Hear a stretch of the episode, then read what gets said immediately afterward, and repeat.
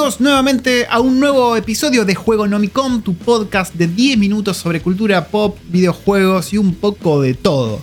En el episodio de hoy, transmitiendo desde la bella ciudad de Wellington, Nueva Zelanda, voy a estar hablando un poco de los MMO, ¿no? Los MMORPG, que quizás es lo que más hemos jugado, y va a ser un poco por el lado de la nostalgia, porque ¿están muertos los MMO o estamos esperando un revival? Por allá por el año, déjenme pensar, 2000, uff, ya ni me acuerdo, 2002, por ahí más o menos, yo era un gran fanático de los MMO. Mi primer juego online masivo, digamos, fue el Argentum Online, que era un juego argentino 2D que caía en este bote, ¿no? De los MMO. Era un juego en, eh, el que uno interactuaba con otras personas, que, que hablabas, que podías pasarte toda la tarde pescando mientras hablabas con extraños al mismo tiempo tenías estas facciones y tenías peleas y tenías un poco de todo. Me acuerdo que hice muchos amigos en, perdón, en Lineage, no, eso es lo que se viene ahora. En Argentum. Y me acuerdo patente, patente la primera experiencia que tuve. Escúchame bien. Yo me acuerdo que invité a un amigo, vino un amigo a mi casa. Yo no tenía computadora en ese momento. Eh, creo que tampoco tenía internet, si mal no recuerdo. Y este amigo cayó en un, creo que en un taxi o en un remis con el monitor y el CPU, que en ese momento eran enormes, ¿no? Eran tiempos en el que no existía la pantalla plana, digamos. Era el monitor de tubo de rayos catódicos enorme.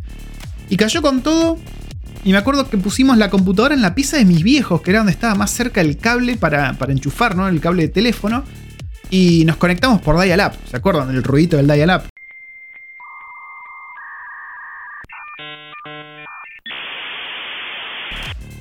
Bueno, cuestión que nos conectamos, entramos al Argentum y me explotó la cabeza, me explotó completamente la cabeza. Eh, estábamos ahí en un pueblo, había gente, la gente hablaba y se movían, ¿no? No eran NPCs. Y fue algo, fue algo mágico, fue un momento, un antes y un después en mi vida como gamer. Me acuerdo de la primera experiencia que tuve, el primer contacto que tuve fue un chabón viene y me dice, che, ¿sos nuevo? Y le digo, sí. Me dice, mira, te voy a decir un truco para que tengas más oro. Le digo, y dale y me pide que lo siga, ¿viste? Yo voy caminando atrás de él y me dice, ok, ¿ves ese guardia de ahí que era un NPC? Me dice, eh, toca este botón y después hacele clic. Claro, lo que me hizo hacer el chabón fue sacarme el seguro y pegarle al, guardia que me mató automáticamente. Exploté como una bombucha y dropeé lo poco que tenía, no me acuerdo ni con qué empezaba. Y ese fue mi primer contacto con Argentum, que yo estaba recontra hypeado con jugarlo porque lo había descubierto en una revista de de videojuegos de PC eh, muchos, muchos años antes o años antes, porque fue justo cuando salió, en el cual se hablaba de los MMO, ¿no? Hablaban del Dark Age of Camelot y también mencionaban el Argentum. Y yo cuando leía eso dije, es como, es como vivir una vida paralela, virtual, medieval, con dragones y magia. Esto es lo que yo quiero en mi vida.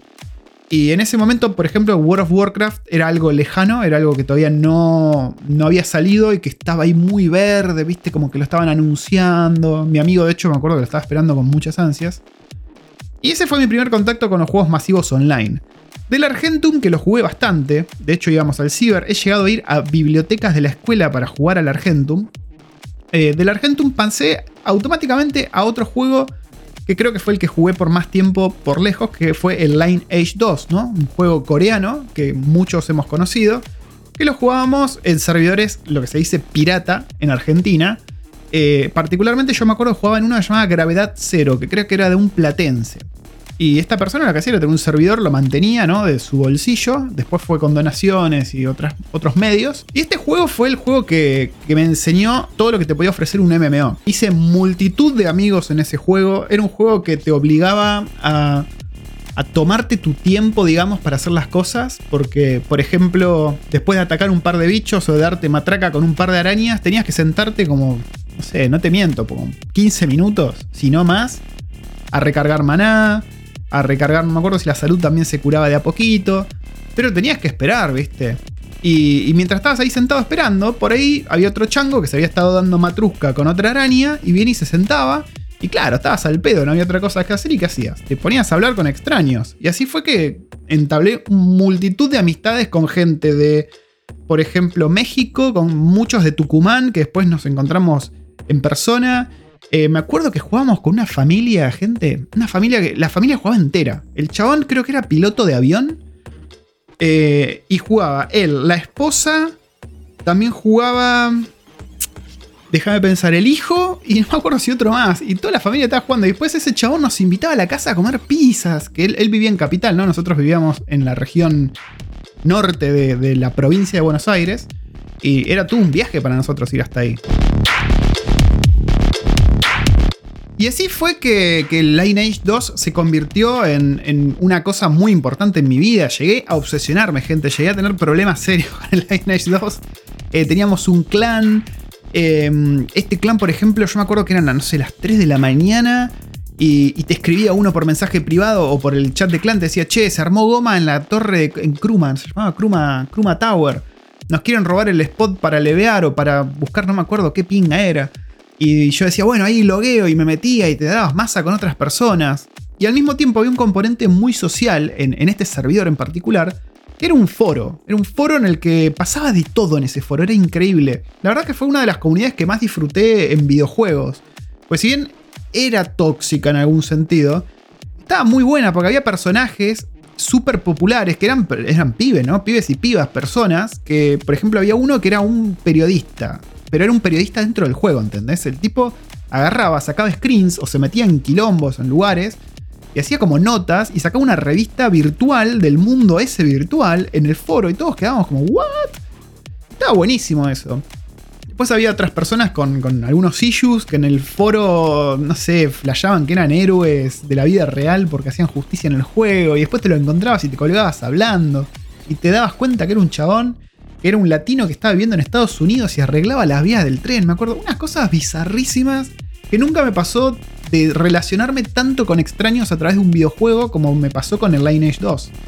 Y eso creo yo que es lo que, lo que lo hacía tan especial y lo que está un poco muerto ahora en cuanto a este tipo de juegos de, de jugar en línea, ¿no? Uno ahora sobre todo no necesita de extraños y simplemente puedes hacer todo vos por tu cuenta sin tener que depender de otros. Eh, los juegos ahora apuntan a que vos te puedas curar, a que vos puedas hacer daño, que puedas tanquear, que puedas hacer todo junto.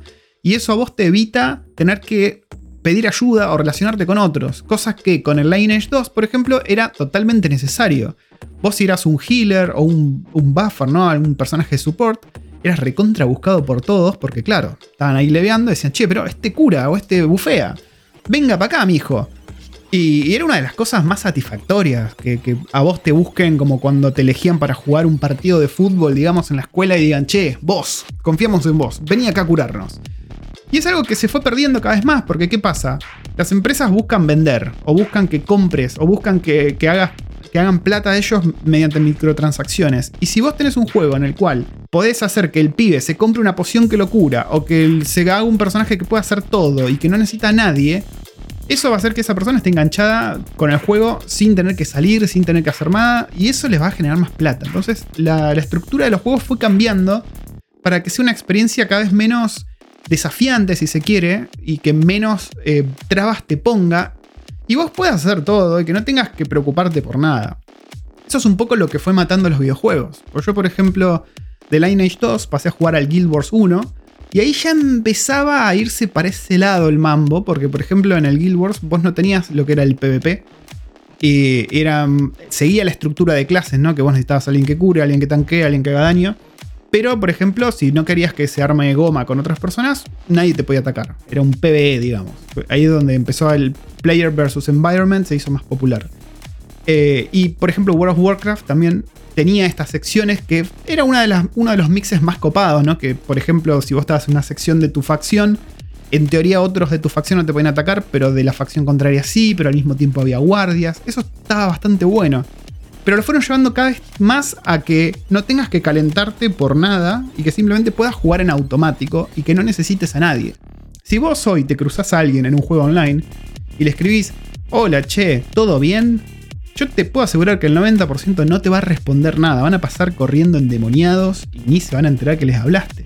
Pues están todos corriendo de ave y no necesitan nada, no necesitan ayuda, no necesitan interactuar con nadie para poder llevar a cabo sus objetivos en el juego. Y eso es por cómo la, industria de los videojuegos hoy en día está planteando eh, justamente el loop, ¿no? El loop de los juegos ahora es así. Y es una de las cosas que, que más por ahí extraño de esa época.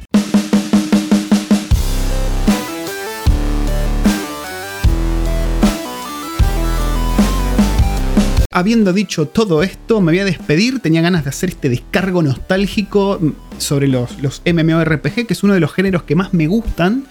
Y quizás el próximo podcast, el de mañana, sea sobre cómo veo yo que puede ser el futuro de esto, cómo pueden tener un revival, si es que existe tal cosa.